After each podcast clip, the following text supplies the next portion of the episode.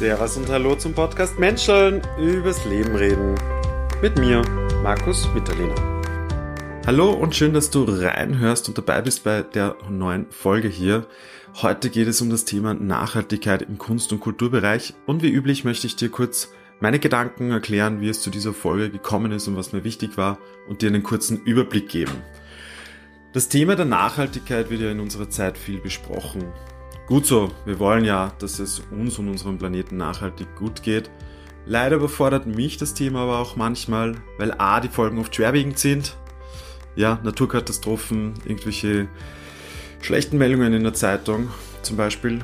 Und b, ich oft gar nicht so weiß, wie ich mit dem Thema umgehen kann und möchte.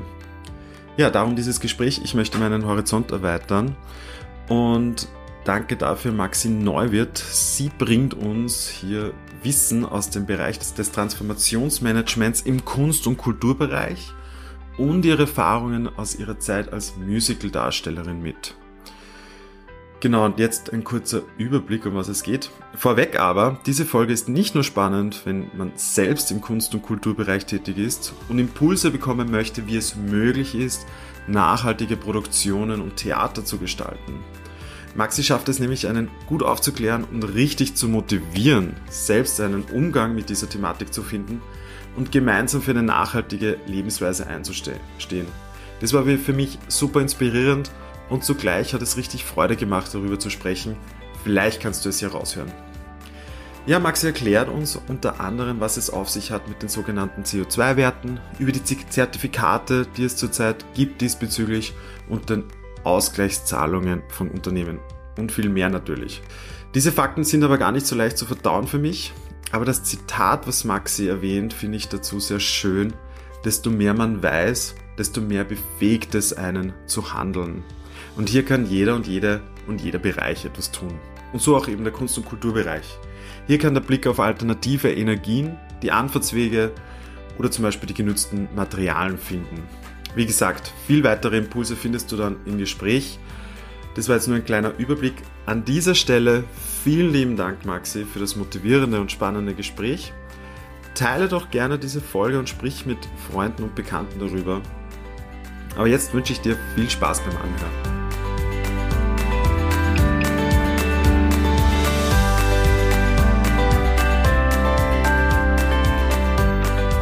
Markus. Servus, ich bin sehr froh, dass du da bist. Ich freue mich.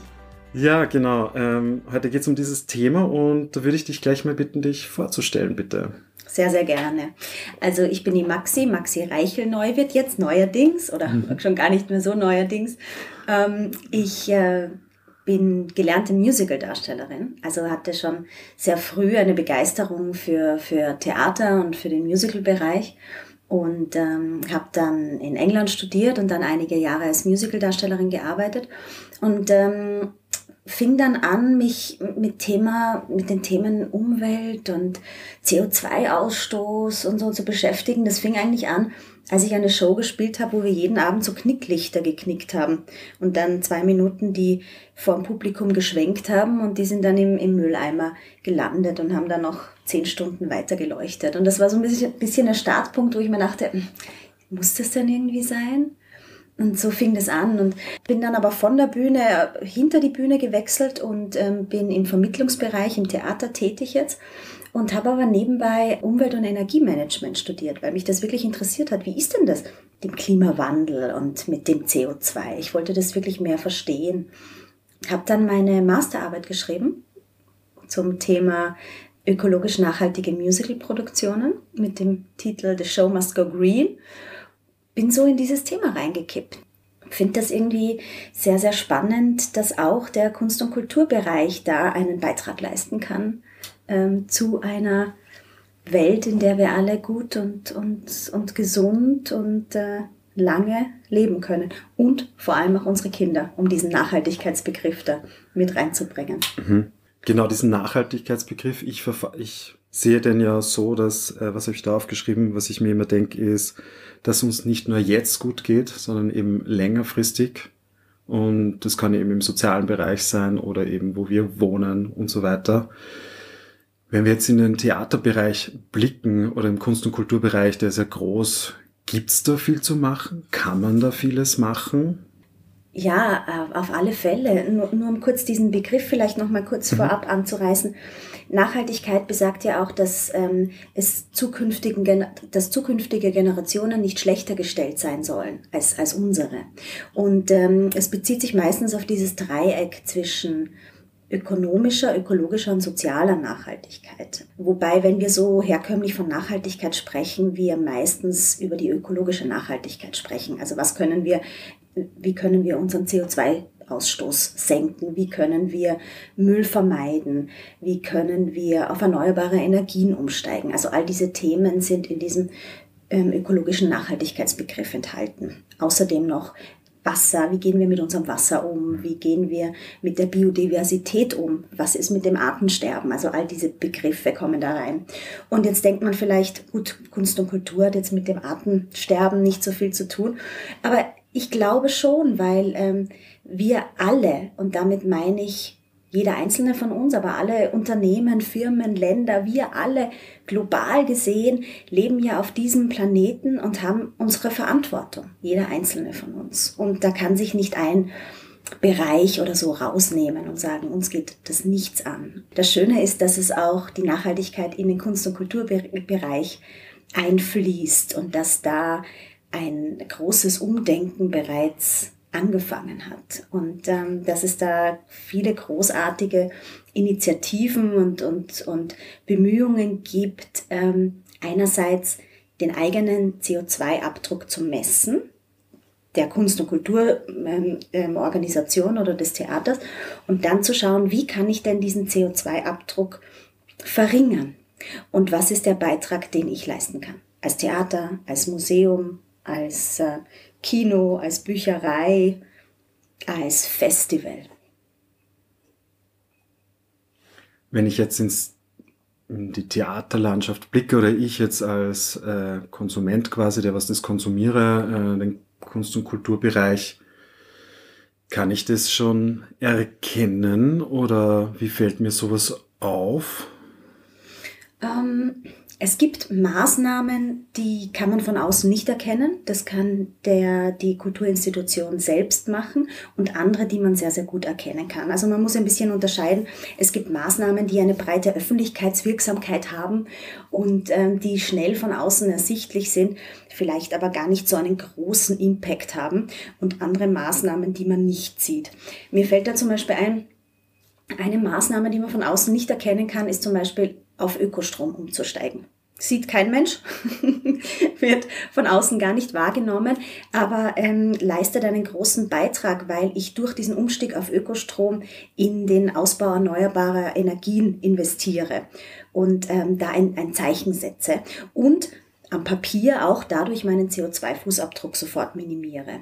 Eine andere Maßnahme, die nach außen ersichtlich ist, ist zum Beispiel Fahrradständer vor dem Haus ähm, anzubieten und Anreize zu schaffen, dass die Leute nicht mit dem, ähm, mit dem Auto kommen, sondern mit öffentlichen Verkehrsmitteln oder mit dem Fahrrad, weil ein großer Punkt bei Kunst und Kultur sind die Anfahrtswege.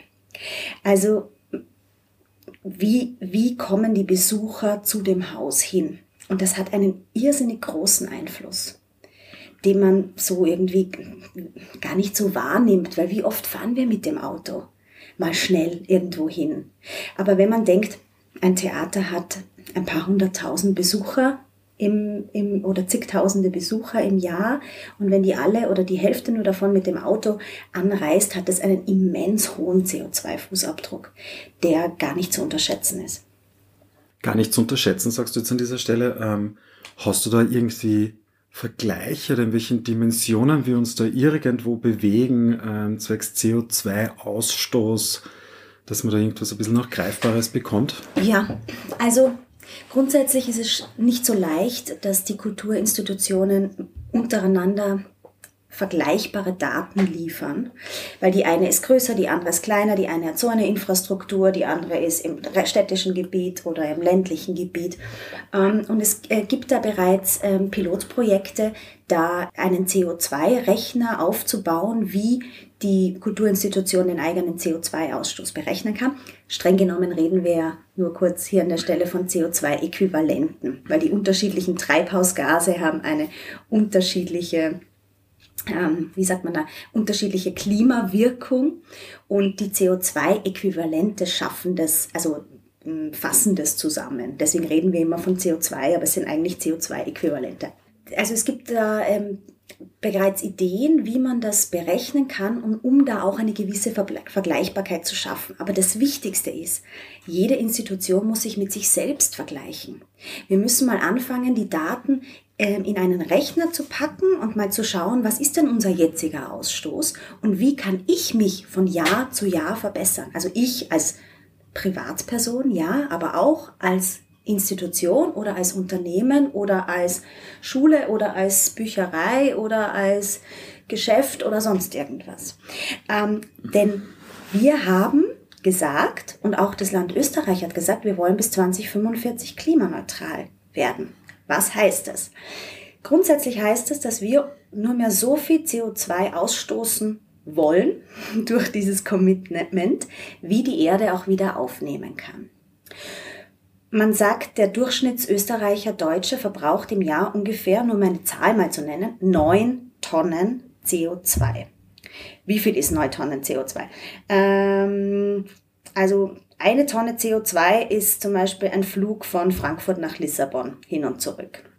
Das heißt, wenn ich dreimal fliege und dann noch ein paar Mal mit dem Auto fahre, verringert sich das schon sehr. Ähm, und jetzt habe ich ein bisschen den Faden verloren. Was sollte ich sagen? Genau, also das nur neun Tonnen im Jahr stößt der Durchschnittsbürger aus und wir müssten auf eine Tonne pro Jahr kommen, um das mal zu beziffern. Das heißt, bis zum Jahr 2040 oder 2045 müssten wir jedes Jahr uns bemühen, 5, 6, 7 Prozent weniger CO2 auszustoßen. Jeder einzelne von uns. Und dann würden wir da hinkommen. Und das ist auch ähm, die gute Nachricht ist, das ist ja auch machbar. Und die Leute beginnen ja bereits hier umzudenken. Natürlich fliegt der eine noch mehr ähm, und der andere weniger. Aber ähm, man, man bemerkt schon, dass das äh, vielleicht auch durch die Pandemie jetzt, dass da ein Umdenken erfolgt. Und dass die Leute viel bewusster umgehen und auch mit, mit, mit den Begriffen mehr anfangen können. Dank Greta Thunberg zum Teil, muss man hier ganz laut an der Stelle sagen. Mhm. Also es wird irgendwie greifbarer. Und auch ganz wichtig, ja, ähm, es ist machbar und es ist einfach eine Riesenherausforderung, vor der wir alle stehen, aber die bewältigbar ist. Und ganz wichtig an der Stelle ist, mhm. glaube ich, das äh, höre ich so oft, einerseits auf, auf Institutionen jetzt umge, umgedacht, aber auch auf Privatpersonen, dass man sagt, naja, wir, wir nicht. Also die anderen, ist klar, die fliegen ja so viel und das ist ja ein Unternehmen, das hat so einen riesen CO2-Ausstoß. Bei uns ist es ja nur wenig. Und da müssen wir einfach alle umdenken und sagen, nee, hey, komm, wir sind einfach hier gemeinsam in dieser Geschichte und lass uns da doch Schritte machen und jetzt schon anfangen und nicht erst warten. Und eben dieses mit dem Finger auf andere zeigen, das ist immer so ein bisschen schade. So, ah, aber der hat doch noch ein Auto, den kann ich nicht ernst nehmen. Wenn der sein Auto abschafft, dann ähm, fahre ich auch mal mit dem Fahrrad oder so. Ich glaube, jeder macht so gut er kann und ähm, ich glaube, man kann sich da auch gegenseitig motivieren. Und ob das jetzt ein Theater ist oder äh, die Privatperson, ich glaube, dass das ähm, in allen Bereichen wichtig ist. Mhm. Du hast das jetzt auf alle Fälle deutlich gemacht. Ich habe mit dir schon öfters diesbezüglich gesprochen. Ich glaube, letztens haben wir auch das Beispiel gehabt, dass, glaube ich, 5000 Kilometer mit dem Auto eine Tonne CO2 rausstößt. Ja, ich weiß nicht mehr, wie viel es war genau. Ich glaube, es waren 5000, wir haben dann nochmal nachgeschaut. Ja. Und das finde ich schon krass. Also ich habe dann in der Umgebung nämlich nachgefragt, ja, wie viel Auto fährst du? Ja. Ähm, und irgendwie, wenn man jetzt zu dem Vergleich hat, okay, acht Tonnen, ich meine, ich glaube, ich stelle mir es ganz plakativ vor, ich weiß, wie schwer ich bin, ich weiß, ich weiß, wie schwer andere Sachen sind, das kann man sich eigentlich gar nicht so wirklich vorstellen. Ich glaube, das ist auch so ein bisschen das Gemeine an dem Ganzen, finde ich zumindest, ja. dass man es, es wird halt durch den ganzen Produktionsweg und die Herstellung ja schon CO2 verbraucht und, und so weiter. Dass Richtig. das aber eigentlich krass ist, wenn man sich denkt, so acht, neun Tonnen. Ich weiß, bei öffentlichen Tickets steht es manchmal dabei, wie viel CO2 man sich spart. Und ja, und eben auf diesen Zug aufzuspringen, dass jeder, jeder da mitdenken kann und sich gegenseitig motiviert vor allem. Das ist gut rausgekommen, finde ich jetzt. Ja, es ist Arbeit, aber mehr, ich merke es gerade auch in meinem äh, Alltag, wo ich irgendwie so rumgehe und sehe, okay, es gibt jetzt mittlerweile äh, fleischlose Produkte zum Beispiel, also ernährungstechnisch kann man viel machen und, und, und, und. Ja, und man, man, das Schöne ist, es ist ja irgendwie so ein bisschen so eine Challenge oder so ein Wettbewerb. Also man kommt hier ständig auf neue Dinge drauf ähm, und denkt sich, oh mein Gott, das ist ja, er hat ja auch einen CO2-Ausstoß. Aber dann kriegt man irgendwie so Lust, Alternativen zu finden, finde mhm. ich. Und das ist irgendwie das Schöne dran. Ich habe letztens erst von, von, von unserem Auto mal nachgeschaut, wie viel Kilometer ich im Jahr fahre. Und es waren, ich sag's an der Stelle, uh, es waren 18.000 Kilometer. Mhm. Und ich dachte, ah, okay, wenn ich das jetzt jedes Jahr reduziere um 2000 Kilometer und ich weiß nicht, jede fünfte Fahrt nicht mache, dann ist das ja irgendwie ein Beitrag, den ich leisten kann. Mhm. Und dachte, 18.000, das ist irgendwie schon viel. Ich weiß jetzt nicht, wie viele Tonnen das waren, aber schon auch zwei, drei, glaube ich und dachte, das ist eigentlich, das, das könnte ich eigentlich das als, als positive Motivation nehmen, weniger zu fahren. Aber gut, es geht, es geht hier um den Einzelnen, ja, aber es geht, es geht auch um alle. Es geht um, um, um Österreich, es geht um die Politik, es geht um die Unternehmen und das Tolle ist, es passiert ja hier schon einiges. Also ähm, Wien hat gerade einen Klimafahrplan rausgebracht und möchte bis zum Jahr 2040 sogar schon klimaneutral werden und ähm, hat da sehr, sehr gute Vorschläge mit Ausbau des Fernwärmenetzes und äh, ähm, Geothermie soll verwendet werden. Weil meine, Geothermie? Ist, Geothermie heißt, dass man ähm, die Wärme des Bodens nimmt, ah, also dass man Tiefenbohrungen macht. Mhm. Ich meine, das Wichtigste ist, dass wir wegkommen von den fossilen Brennstoffen, also von Öl und von Gas und von Kohle. Und wirklich hin zu erneuerbaren Energien. Man kann das nicht oft genug sagen. Und dann heißt es immer, ja, aber die Windräder und, und, äh, und, das, und die Elektroautos, die sind ja auch so schlecht und so. Und natürlich hat vieles Auswirkungen. Aber ich denke, dass wir einfach diese, diese Wende hin zur, diese Klimawende schaffen müssen wenn wir eine Welt haben wollen, in der wir gut und, und, und lebenswert und unsere Kinder vor allem leben können. Weil ich glaube, die Maya Göpel hat das so schön gesagt. Das ist ähm, eine deutsche Politökonomin und Transformationsforscherin und Nachhaltigkeitsforscherin, die hat gesagt, die, Irre die Irreversibilität der Ereignisse ist noch nicht erkannt worden. Und ich finde das einen, einen sehr bezeichnenden, eine bezeichnende Aussage, weil ich glaube, vieles, was passieren wird und wie sich unsere Welt verändern wird, ist noch gar nicht in unserem Bewusstsein angekommen, weil das einfach doch sehr groß ist und sehr große Veränderungen sein werden. Und natürlich wird man sich anpassen, natürlich wird man das irgendwie schaffen, aber ob es dann noch so schön ist, da wo man jetzt wohnt. Also zum Beispiel meine Familie wohnt in einem Gebiet, da fangen jetzt die Waldbrände an. Jedes Jahr sind mehr und in mehr Österreich. Waldbrände in Österreich. Und das, wie du vorher gesagt hast am Anfang mit den, mit den Wetterereignissen und so, das ähm, macht, schon, macht schon Sorge auch. Und es ist irgendwie etwas, was so schwer einschätzbar ist. Und wenn früher war es ein Waldbrand alle paar Jahre und jetzt waren es zehn Waldbrände innerhalb von zwei Wochen, das ähm, ist, man fragt man sich schon, wie, wie kann ich da Beiträge leisten, dass ähm, die Welt lebenswert bleibt. Und ich meine, man sieht es ja überall, wir, wir beuten einfach unsere, unsere Welt sehr, sehr aus. Sehr anschaulich sagt es dieser Weltschuldentag. Ich weiß nicht, ob du diese Grafik kennst von diesem Overshoot, Earth Overshoot Day wo ähm, die Ressourcen aufgebraucht genau, wo sind. die Ressourcen aufgebraucht sind. Und bei in Österreich ist es, ich glaube, der 11. oder der 12. April, wo der Österreicher die Ressourcen des ganzen Jahres aufgebraucht hat. Und ich glaube, global gesehen ist der Earth Overshoot Day weiter hinten mhm. im August. Aber in Österreich ist er schon im April. Und da, da, da denkt man halt, das kann halt nicht ewig so weitergehen. Und das hängt halt dann auch mit der ähm, ökonomischen Komponente zusammen, dass man sagt, naja, Wirtschaft und Wachstum, das hat halt seine Grenzen. Und wir haben immer geglaubt, es hat keine Grenzen. Aber wir sehen jetzt, es hat die Grenzen. Und zwar diese Planetary Boundaries heißt das, die, die Grenzen des Planeten. Und deswegen glaube ich, dass wir auch ähm, Wirtschaft neu denken müssen. Und man ist halt in so einem Trott und in so einem, man hat so, so Begriffe mitbekommen, was gut ist und was toll ist und man muss viel leisten und viel arbeiten und das muss immer mehr, mehr, mehr werden. Und ich glaube, dass wir auch hier, ähm, dass das jetzt eine Einladung an uns ist, umzudenken. Und es verbindet so schön, finde ich. Verbindet. Weil es verbindet mich mit Menschen auf der anderen Seite der Welt. Und also um, um, wie du vorher gesagt hast, also auch die soziale Nachhaltigkeit mitzudenken. Also es ist, wir sind ja da, wir sind alle im selben Boot.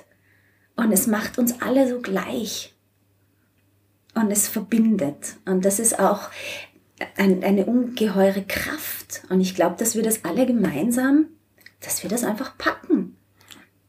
Mit, und auch mit, mit, mit, mit bisschen Sorge und Angst vielleicht, aber auch mit Mut und Zuversicht. Und diese Angst, also ich kenne das ja von mir, oh Gott, ich verstehe das nicht mit dem, mit dem Klimawandel und so, aber je mehr man sich damit beschäftigt, desto kleiner wird die Angst, weil man kriegt mehr und mehr Ideen, wie man sich einbringen kann und wie man mitarbeiten kann. Und deswegen möchte ich alle einladen, die sagen, oh, ich schalte immer den Fernseher ab, wenn irgendeine Katastrophe kommt, ähm, sich damit zu beschäftigen. Weil je mehr man weiß, desto mehr befähigt das einen zu handeln. Desto mehr man weiß, desto mehr befähigt es einen zu handeln. Ja, ich bin jetzt, ich muss ganz, ich muss ehrlich gestehen, ich bin ein bisschen platt, ähm, weil ich habe diesen Tag gewusst im August und ich weiß auch grundsätzlich, dass Österreich ähm, für so ein kleines Land, sage ich mal, ordentlich für CO2 raushaut und das hat eh nichts mit der Größe wahrscheinlich zu tun, aber man blickt halt dann schon vielleicht eher noch die großen Länder, USA, China und so, aber das ist halt echt, ähm, ja, man muss dazu sagen, USA ja, aber dass China ähm, da viel weiter hinten ist, weil die erst im Wachstum und quasi hinten nach sind. Also hinten nach jetzt ähm, im Sinn von, die beginnen mehr und mehr Wirtschaft und Industrialisierung und all diese Sachen. Ähm, das heißt, die verbrauchen noch gar nicht so viel. Aber das wird halt dort auch mehr. Und Europa, muss man schon sagen, hat halt da einiges auf seinem Konto schon verbucht. Jetzt ist halt auch die Frage, wie teilt man das auf? Ne? Also Europa hat wahnsinnig viel schon CO2 ausgestoßen und andere Länder sagen, wir haben eh bisher nichts gemacht, aber bei uns fühlt, merkt man jetzt die, die Folgen schon der, der Erderwärmung. Also da hat es auch ganz viel mit Gerechtigkeit zu tun. Mhm.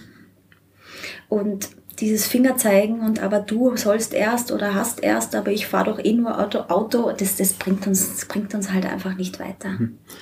Umso motivierter bin ich jetzt da ja. irgendwie noch mehr zu machen vielleicht, oder wenn man wieder sowas hört, es verbindet ja. Mhm. Das kennen wir ja vielleicht schon von der Pandemie, irgendwie so gemeinsames Durchhalten. Ja. Ähm, Genau, und in unseren Gesprächen haben wir das auch recht nett gefunden, hast du mal gesagt, man kann sich ja so eine Brille aufsetzen quasi ähm, hast du das Metapher ja. genommen und überall hinschauen, okay, wo kann ich denn ein bisschen drehen und so weiter. Wir haben da jetzt was Tolles ähm, gemacht. Ich habe so ein, ein, ein, Projekt gemacht mit einem Team, wo wir ein, ähm, ein, ein, Museum in Deutschland, ein Nachhaltigkeitskonzept für ein Museum entwickelt haben. Und Teil dieses Nachhaltigkeitskonzeptes war so kleine Sticker, so kleine Buttons, also so Pickerl, wie wir sagen, zu entwerfen und die im Haus überall aufzukleben, wo man etwas verändern kann. Also zum Beispiel an die Heizung zu kleben, dass man sich irgendwie erinnert, am Moment, okay, wenn ich das Fenster aufmache, drehe ich die Heizung vielleicht ab. Oder an den Wasserhahn oder an den, ähm, an den Mistkübel, wo man nicht jeden Tag ein neues Plastiksackerl braucht. Ähm, und so als, als positive Erinnerung an, an, an so Verhaltensweisen, die man halt sich eingeübt hat, die vielleicht zu verändern. Oder neuerdings, das ist meine großartige Motivation und ich halte es total schlecht durch. Ich dachte mir, warum fahre ich so viel Aufzug? Also muss ich so viel Aufzug fahren? Muss ich im Theater und mit in einem 50 Personen Lastenaufzug in, hinauffahren in mein Büro? Äh, und das, das ist ganz neu, da habe ich mir nie drüber Gedanken gemacht. Und jetzt habe ich mir vorgenommen, im Februar gehe ich immer nur zu Fuß. Und ich merke, es gelingt mir nicht, weil ich immer wieder vergesse und dann stehe ich im Aufzug und die Türen gehen zu und ich denke, Mist, ich wollte ja eigentlich zu Fuß gehen. Also das sind so, so Muster, die man sich eingelernt hat äh, und angelernt hat und da ein bisschen umzudenken. Und ja, ich schaff's nicht, aber vielleicht schaffe ich es jeden dritten Tag die Treppe zu gehen und vielleicht ist es irgendwann dann mal in mir drin, nicht automatisch den Aufzugknopf zu drücken. Weil ich denke mir, dieser Riesenaufzug, es muss ja wirklich nicht sein. Es ist ja ein Lastenaufzug oder so. Also mhm. ist nicht notwendig. Und da so einen kleinen Sticker sich zu machen als Erinnerung, finde ich, finde ich gut. Und es tut mir ja gut. Ist ja was Positives. Jeden Tag. Treppen zu steigen. Voll. Solche Sachen. Ich, mag, einfach. ich, ich liebe es gerade einfach, wie du darüber redest, ähm, wie du das Thema wahrnimmst und für dich integrierst. Auch ich finde, ähm, man hört so raus, wie lieb auch du zu dir selbst bist, weil ich finde, wenn man das Thema halt oft so anschneidet, dann kommt oft so der eigene Widerstand hoch, irgendwie so, ja, die müssen schauen, eben wie du schon gesagt genau, hast, irgendwie ja. so Finger zeigen oder eben auch eh das und das. Und ja, es bringt irgendwie gerade sehr viel Heilung irgendwie auch. Möchte ich an dieser, muss ich an dieser Stelle aussprechen. Jetzt frage ich mich, okay, jetzt bist du so im, im Kunst- und Kulturbereich tätig. Ja. Das heißt, das ist jetzt so dein Feld, wo du hinblickst, wo man ja. da was machen kann. Jetzt habe ich so zwei Fragen, ein bisschen, wo ich hinblicke. Jetzt weiß ich, du hast Transformationsmanagement Ausbildung gemacht in dem Bereich. Ja. Vielleicht magst du da kurz erzählen und auch hinleiten, würde mich interessieren, wie weit ist denn das jetzt schon im Kunst- und Kulturbereich bekannt, dass man da hinschauen könnte oder auch soll? Ja, ähm, also einerseits hm, durfte ich jetzt gerade eine, eine wunderbare Weiterbildung machen, die sich nennt Transformationsmanagerin für nachhaltige Kultur. Und das war ähm, eine Weiterbildung von einer deutschen, äh, von einem deutschen Netzwerk. Äh, das nennt sich Aktionsnetzwerk ähm, für Kunst und Kultur. Und ähm, das war, also es geht darum, die Leute aus dem Sektor, also in dem Fall aus dem Kunst- und Kultursektor, zu befähigen, dass sie von innen heraus etwas verändern können in ihren Betrieben. Weil einfach die Ressourcen jetzt ähm, also es ist sehr schwer, die Ressourcen zu bekommen, dass jetzt von außen irgendwelche Nachhaltigkeitsexperten sich ins Theater oder ins Museum setzen und da versuchen, was zu ändern, ähm, ist, ist einerseits sehr, sehr teuer, zweitens gibt es nicht so viele Leute. Drittens glaube ich, dass der gerade der Kunst- und Kultursektor doch sehr Eigenheiten hat, die man am besten versteht, wenn man aus dem Bereich kommt. Und dieses Aktionsnetzwerk Nachhaltigkeit ähm, befähigt sozusagen Leute aus dem Sektor, da von innen heraus eine Transformation anzustoßen. In Deutschland, also Grundsätzlich fing das, glaube ich, im Kunst- und Kulturbereich in äh, Großbritannien an. Ähm, da haben sie schon vor gibt es eine Organisation, die heißt Julie's Bicycle und nimmt quasi die Kulturinstitutionen an, an der Hand und, und hilft ihnen, wie sie ihre eigene Klimastrategie und ihren eigenen Aktionsplan erstellen können.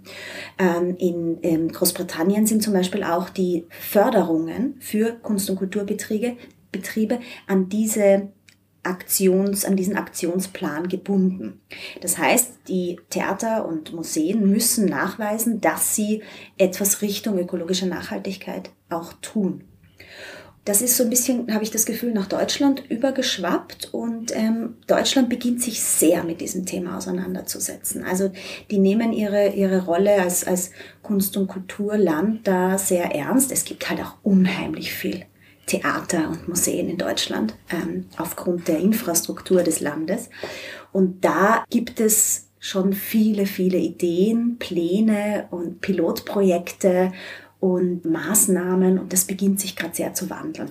Und in Österreich ebenfalls. Also wir haben jetzt gerade diesen, diesen Klimafahrplan bekommen, und unsere ähm, Stadträtin für Kultur sagt zum Beispiel, sie ähm, möchte eine klimagerechte Kulturpolitik schaffen, weil sie glaubt, dass die einen wesentlichen Beitrag zu Klimaschutz und Nachhaltigkeit ähm, leistet. Auch in Österreich äh, beginnen da die Räder sich zu drehen. Niemand äh, will sich da auch aus der Verantwortung ziehen, weil es ist einfach ein Thema, was uns alle angeht.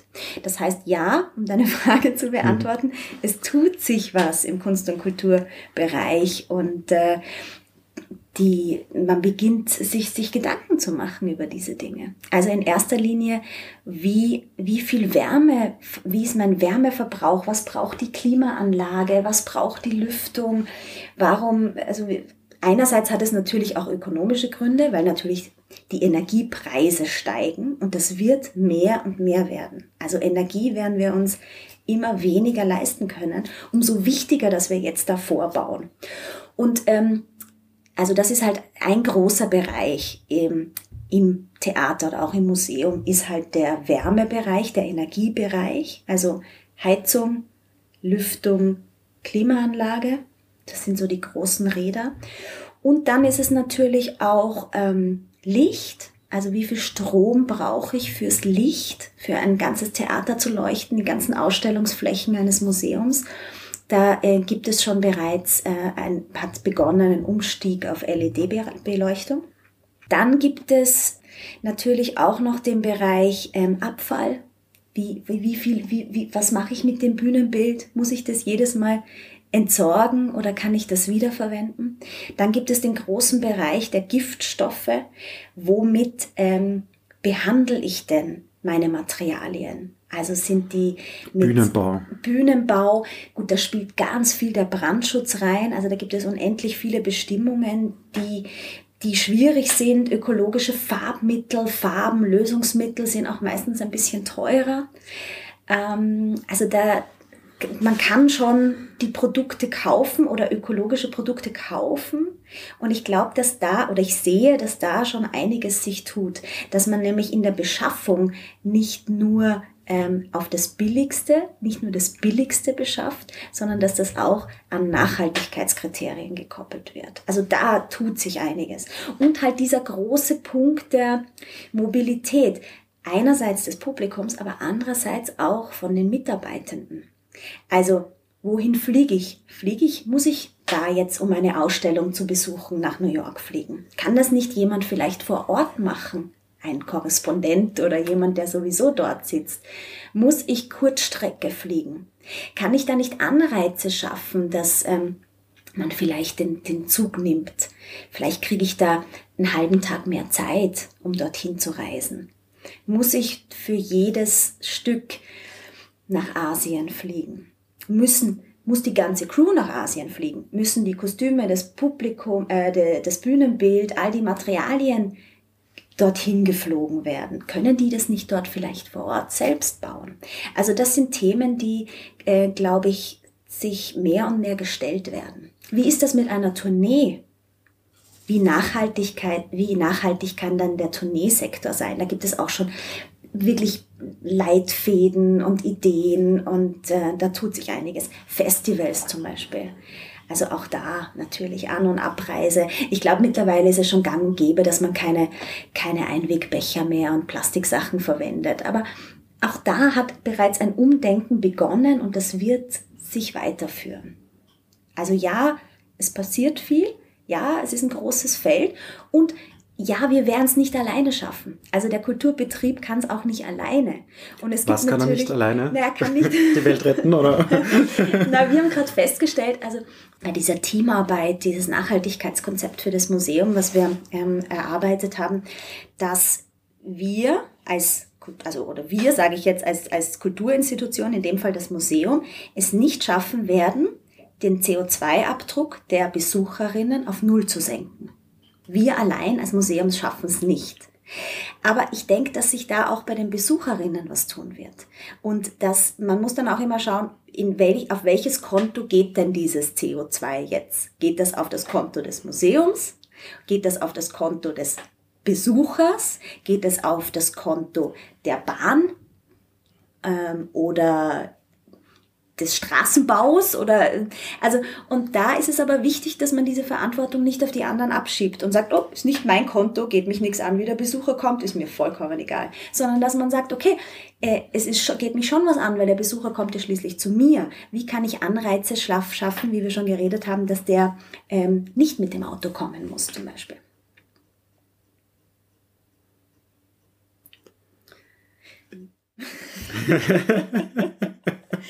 Und ja, ein wichtiges Thema, muss ich noch sagen. Ja, bitte. Es gibt ja, das ähm, gibt ja dieses, dieses wunderbare klimaneutral, was mittlerweile überall steht, auf Verpackungen im Supermarkt und die Milch ist klimaneutral. Und oh je, jetzt kommt die Wahrheit raus, oder wie? Was heißt das jetzt? Klär uns auf. So, das mit dem klimaneutral ist halt so, dass der Begriff nicht geschützt ist und dass man auch klimaneutral auf dem Papier erreichen kann, wenn man gewisse Kompensationszahlungen leistet. So. Diese Kompensationszahlungen oder diese Zertifikate sind meistens billiger, die zu kaufen, als die eigentlichen Maßnahmen selbst zu setzen. Wie ich baue meine komplette Lüftungsanlage um, ist wahrscheinlich teurer als ein paar Zertifikate zu kaufen. Nur das mit den Zertifikaten ist halt irgendwie so ein bisschen so ein Trick. Also man erkauft sich das, also man sagt, man, die, man soll durch die Zertifikate pflanzen sie irgendwo auf der Welt in irgendwann in der Zukunft 4000 Bäume. Nur man darf nicht vergessen, dass so viel Fläche gar nicht da ist, um diese Bäume zu pflanzen. Meistens werden die Wälder erst gerodet und dort werden neue Bäume gepflanzt. Und ich meine, wir haben auch letztens gesprochen, eine, eine Buche, eine 80-jährige Buche bindet eine Tonne CO2 im Jahr. Aber ein klein gepflanzter Baum bindet halt vielleicht nur 20 Kilo CO2 im Jahr bis der mal 80 Jahre alt ist. So viel Zeit haben bis wir nicht. Bis ich mal 80 Jahre alt bin. bis wir 80 Jahre ja. alt sind. so, und das Ding ist, das ist, natürlich kann man da was kompensieren und schauen, dass es, dass diese natürlichen Senken, wie sie genannt werden, wie Ozeane, Bäume, Moore, dass die geschützt werden, weil die binden das CO2.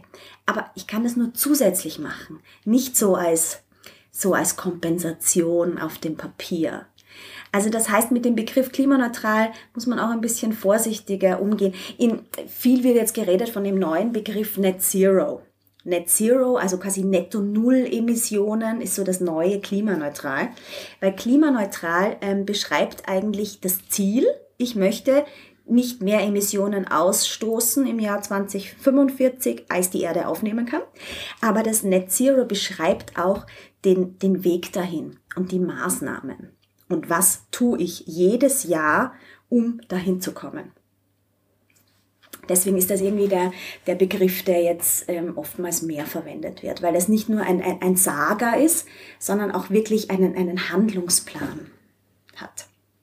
Also, so, ich musste das irgendwie sagen. Ja, das ich gut.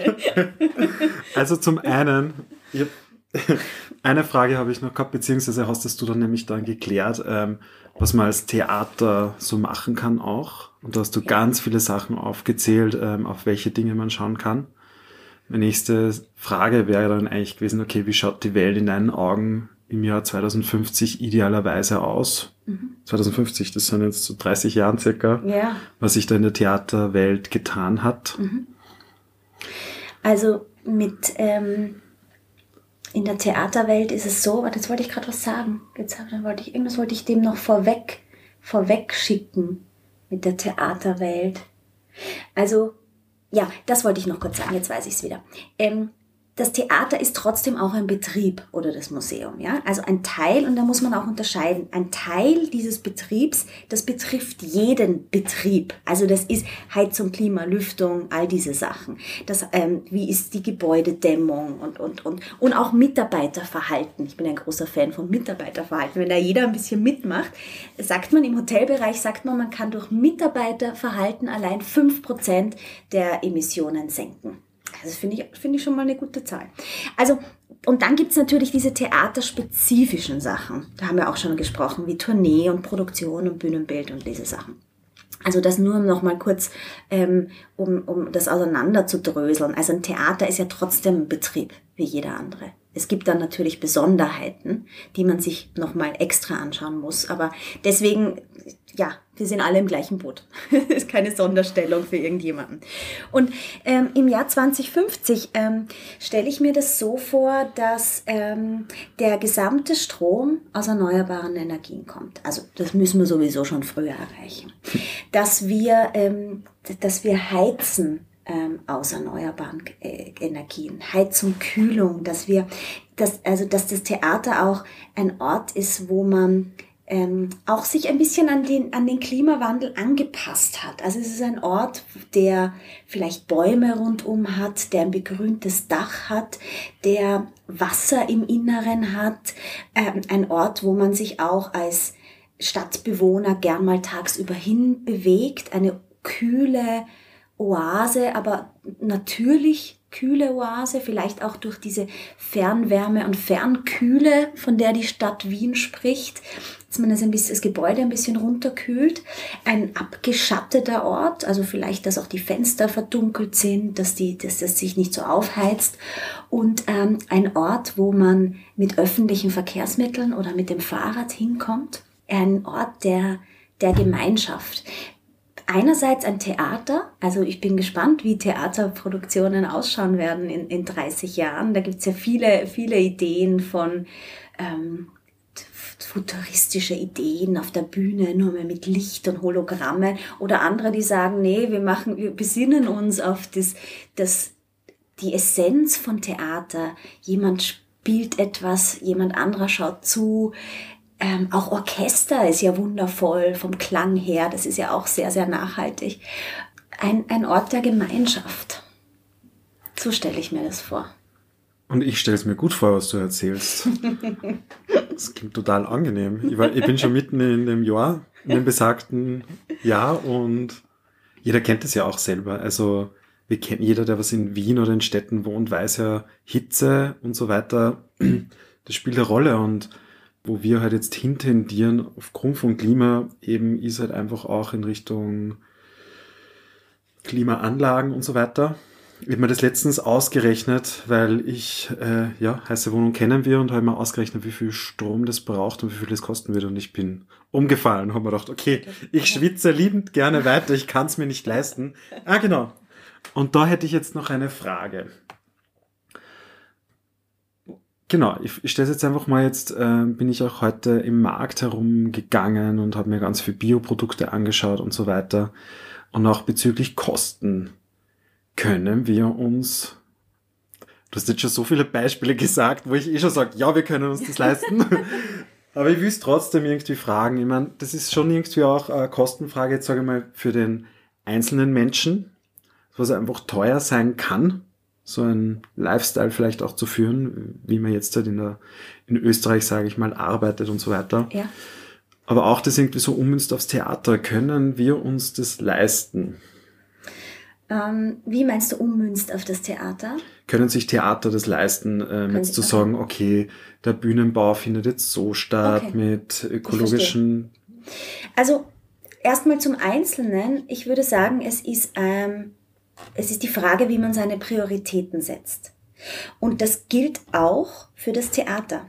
Mir hat mal eine, eine ganz großartige Dame, die ich interviewt habe im Zuge meiner Masterarbeit, die hat gesagt, beim Bühnenbild, also sie hat das Bühnenbildbeispiel genannt, man hat ja ein gewisses Budget, immer schon. Und mit diesem, innerhalb dieses Budgets muss ich damit umgehen. Das kann jetzt nicht plötzlich doppelt so viel sein. Und bei Nachhaltigkeit ist es genauso. Ich habe das Budget und in, mit diesem Budget muss ich jonglieren. Und ich kann da nachhaltig einkaufen. Also es ist nur die Frage, wie verteile ich dieses Budget, was ich habe. Und ich finde das privat Ganz genauso. Also wenn ich jetzt 100 Euro oder zur Verfügung habe, dann kann ich mir doch selber einteilen, wie ich die investiere. Dann wird's halt vielleicht nicht der Riesenplasma neue Fernseher oder, gut, ist mit 100 Euro jetzt, aber du weißt, was ich meine. Mhm. Oder ähm, ich fliege jetzt noch schnell am Wochenende nach Mallorca, um 40 Euro kostet der Flugrad, hat mir jemand gesagt, mhm. hin und zurück, ähm, sondern ich kann entscheiden, wie ich mein, mit meinem Geld wirtschafte. Und für mich ist es persönlich ist es selbstverständlich, ähm, äh, Produkte zu kaufen, bei denen ich ein gutes Gefühl habe und dafür nicht nach Mallorca zu fliegen und keinen Fernseher zu kaufen. Ähm, und natürlich gibt es, und also das will ich gar nicht abstreiten, Familien, wo sich diese Frage nicht stellt. Also auch nicht Plasmafernseher oder nach Mallorca fliegen. Aber ich denke, dass es hier, also gerade die Stadt Wien oder auch Österreich, da Fahrpläne hat, wie sie diesen Menschen unter die Arme greifen kann. Es gibt ja zum Beispiel da auch eine Deckelung schon bei den, bei den Klimaabgaben, äh, bei den Energieabgaben. Ähm, also ich denke, dass da, dass es da Maßnahmen gibt, wo auch die Politik gefordert ist. Und das Schlimme ist halt, wenn wir nichts tun, das wird immer teurer. Also Klimawandel kostet uns wahnsinnig kostet uns viel. Selber eigentlich viel uns selber, aber auch finanziell meine ja. ich jetzt. Allein die Energiekosten, wenn wir nichts machen, es wird immer heißer. Also das, da fließen so viele Kosten rein. Und wenn wir jetzt investieren und Maßnahmen ergreifen, wird das später nicht explodieren. Und ich denke, es gibt Einzel Einzellösungen und das hat viel mit sozialer Nachhaltigkeit zu tun und, und ähm, natürlich auch der Politik. Und äh, ich will mir da jetzt auch gar nicht anmaßen, über Einzelne zu urteilen. Es wird sicher Leute geben, für die es nicht in Frage kommt. Aber hier ist halt auch die Frage, ob es nicht, ob nicht überhaupt die Wirtschaft da umdenken kann. Also, und ich finde halt Fleisch muss nicht drei Euro kosten, ein Händel. Also das muss es nicht. Dann esse ich es halt nicht oder nur einmal im Monat. Also eine Frage der Prioritäten. Und im Theater genauso. Ich glaube, das Theater oder auch Kunst und Kultur kann es sich nicht leisten, da nicht mitzumachen. Wir alle sind da gemeinsam gefragt. Und es gibt da halt auch politische Rahmenbedingungen wie EU Green Deal oder jetzt auch ähm, diesen, diesen Klimafahrplan oder auch die, die, die Bestimmungen der österreichischen Regierung bis zu einem gewissen Jahr klimaneutral zu werden. Also ich glaube, wir brauchen da gar nicht mehr so lange rumtun mit machen wir das oder machen wir es nicht. Wir machen es jetzt einfach alle. Machen wir da einfach mit. Ja, absolut, let's go. Also gerade nach unserem Gespräch, also auch jetzt nochmal mit der letzten Frage, gibt es da keinen Ausweg mehr. Das machen wir jetzt gemeinsam, weil wenn man sich die Statistik dann auch mehr veranschaulicht und so weiter und auch braucht ihr nur in die Nachrichten schauen, führt einfach keinen Weg vorbei.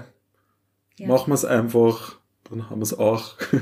Machen wir es und, und, und wachsen wir gemeinsam dran und, und lassen wir die Angst irgendwo bei uns und dann vielleicht auch hinter uns und machen wir es gemeinsam. Halt mal zusammen, machen wir es gemeinsam. Ich glaube, es ist unsere große Chance global gesehen. Ja. Also ich, Euro, als Europäer natürlich, aber dann auch global gesehen. Kann ich nur beipflichten, weil ich bin ja eher in der sozialen Nachhaltigkeit. Und da geht Schluss und endlich auch auf das Gemeinsame. Gemeinsam Ziele erreichen, weil erst so findet man Gehör auch und es geht leichter.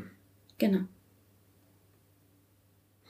Ja, Gibt es von deiner Seite noch, wo du sagst? Ich denke gerade ein Schlusswort, ein Schlusswort. Ein Schlusswort. Ein Schlusswort. Muss nicht. ein gutes Zitat ein, oder ein Gedanke. Ja, mein Zitat ist ja immer, das passt auch hier äh, von Henry Matisse. Äh, äh der There are always flowers for those who want to see them. Das heißt für mich, vielleicht heißt für jemand anderes was anderes, es gibt überall, kann man positive Dinge sehen. Die Blumen sind überall und auch die, die, das, was man tun kann, ist überall. Und es gibt, es geht immer weiter. Ähm, und man muss nur seinen Blick auf das lenken. Wobei es könnte jetzt natürlich auch äh, anders gelesen werden, nämlich, okay, ich schaue einfach immer weg. immer wenn ich was zum Thema Klimawandel höre, schaue ich weg. Okay, das ist nicht so ein gutes Schlusswort. Nein, lass uns zurückkehren zum Theater vielleicht, ähm, wo es ja ich meine, gerade Theater und, und, und kann doch so viel Magie und Träume erschaffen. Und Unmögliches möglich machen oder Visionen von Unmöglichem geben. Lass uns das doch nützen und dann nach so einem Theaterbesuch oder einem Museumsbesuch, der uns verzaubert hat, rausgehen und das mitnehmen und diesen Zauber in die Welt tragen.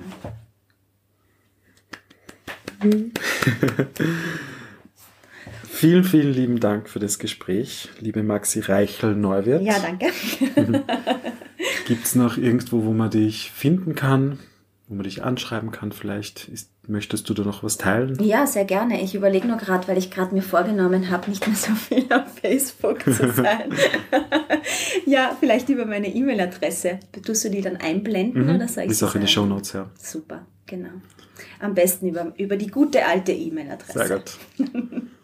Super, vielen Dank. Wir reden dann 2050 nochmal, okay? Ja, passt. Wir trinken dann, stoßen an auf die gelungene Transformation einer klimaneutralen Yes. Welt. genau. Geil. Menschen, übers Leben reden. Das war's für heute. Ich freue mich, dass du mit dabei warst. Bis zum nächsten Mal.